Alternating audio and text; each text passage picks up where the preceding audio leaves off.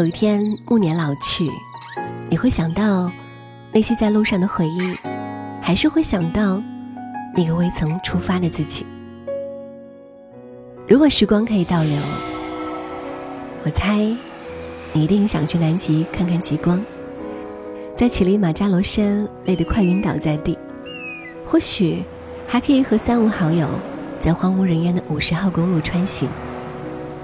你可以在美国航天博物馆里感受到未来，也可以在古巴大街上穿越回过去。你可以带着妈妈完成她的梦想，也可以在马法达的塑像前祝那个他生日快乐。你可以去做一切你想做的事，成为你想成为的人。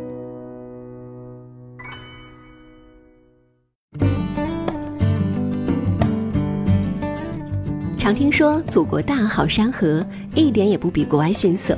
这话呢，一点都不浮夸。听完本期节目的内容，你可能会发现自己之前是认识了个假中国。那今天要介绍的，并非那些人多的网红地，而是想和大家说几个隐藏在国内的秘密景点。告别打卡式的旅游，一起来挖掘小而美的旅行目的地吧。第一个想和各位分享的地方呢，是位于湖北的恩施鹤峰平山。湖北恩施风景秀美，坐落在鹤峰县的平山更是其中的佼佼者。这里一年四季景色均不同，但不管你何时来，总能邂逅它的最美风景。春天，这里有深藏在大峡谷里的小仙本那；夏天，这里又变成了自带空调的世界良都。秋天，这里漫山的红叶又被誉为南方喀纳斯；冬天，这里的雪景又堪称中国版的阿尔卑斯，拥有无数秘境里的美景，却因为独特的地理位置，让它一直没有像大理、丽江、杭州这些热门景点般有蜂拥而至的游客。多年以来，只顾自己低调的美着。在平山有个峡谷呢，叫做平山峡谷。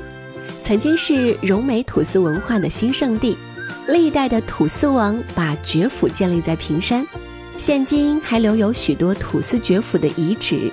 平山的土地平旷，屋舍整齐有序，有良田美池、桑竹环绕，有阡陌古道，曲径通幽。平山四周峭壁悬空，就像航行于武陵群山的一座孤岛，所以呀，又被称为东方诺亚方舟。要到平山峡谷，在路上呢，还有一段路是要划船的。在清澈见底的河上，航行的小船仿佛漂浮在空中一般。平山风景如画，在这里除了清澈的河水，还有那幽深的地缝，一线天，千尺飞瀑二等岩，令人遐想的三姐妹间，易守难攻的四大关口，傲然屹立的五尺门，风雨沧桑的六代土司爵府。披荆斩浪的七丈五，云海仙境八卦岩，田氏家族九大诗人，洞府和绝府之间的十字街，守护平山的百泉河，绝佳胜景千古黑龙蛋，内藏诗万卷的万泉洞，来这里欣赏峡谷地缝之美，领略中国最后一个土司部落风采，品味土司民俗文化的博大精深，在鹤峰平山凝聚着近千年的土司文化。和远古部落的遗风民俗，鹤峰平山充满神奇魅力的鬼斧神差之景和神秘宁静的古桃源，让人来到这里就会有一种如痴如醉、返璞归真的梦幻般的感觉。你一定听过“山路十八弯里”，来到身处深山之中的恩施，每一句都能在这里看到。三百度的急转弯，悬挂于山腰的人工公路，悬浮在湖面的栈道。还有曾经的世界第一高桥，进入恩施你都得好好体验。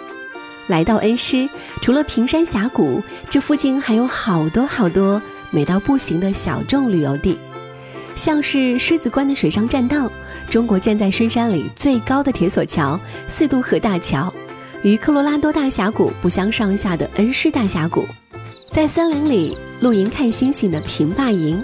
直升机都能开进的天然溶洞利川腾龙洞等，这些呀绝对都不能错过。第二个想和各位分享的旅游地呢，它被中国国家地理杂志评为了中国最美的地方，是电影《为你而来》隐婚男女的取景地，更成为许多资深摄影师长期驻扎的摄影圣地。它就是位于福建的宁德，素有“海上天国”“佛国仙都”“百里画廊”的美誉。宁德的美是丰富而低调的，它的山山水水不像桂林、黄山那么气势磅礴。却也是清爽幽静的低调可人，它的村落古镇也不像凤凰古城般热闹非凡，却多彩的不会寂寞。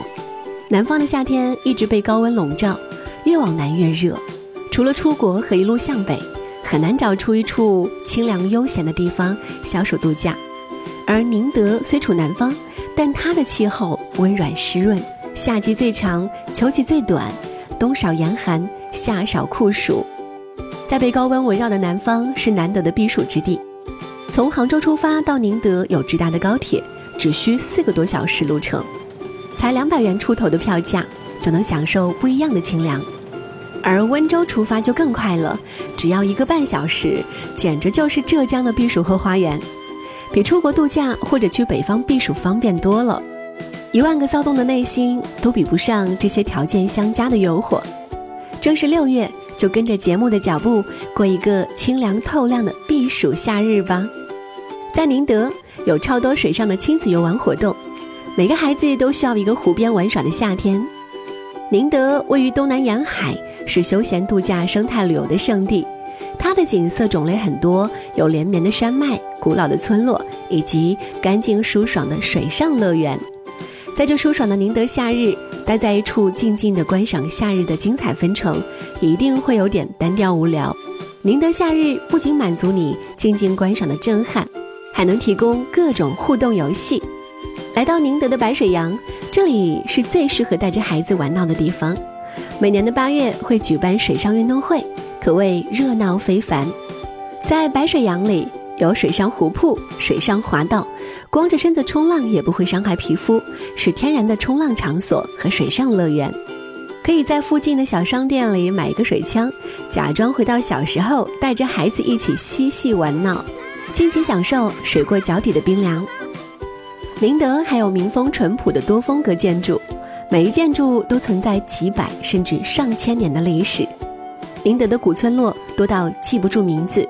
只有很少的村落被开发出来，被游客熟知。他们丝毫不输凤凰古城的美，也没有过多的商业气息。这里的消费便宜，不似著名景区热闹，却能寻得一份难能可贵的温柔水乡。像是霍童镇，就是一个拥有一千多年历史的古镇。在周朝时呢，有一位霍童真人，居于霍童镇的霍灵洞中，由此得名霍童镇。这里呢，很少有游客拜访。一直保持着古色古香的神韵，他们隐没于山雾之中，房屋迎水环绕，乘一叶孤舟，浮于水上，赏尽百年的霍童。少了凤凰的热闹，多了江南的诗和远方。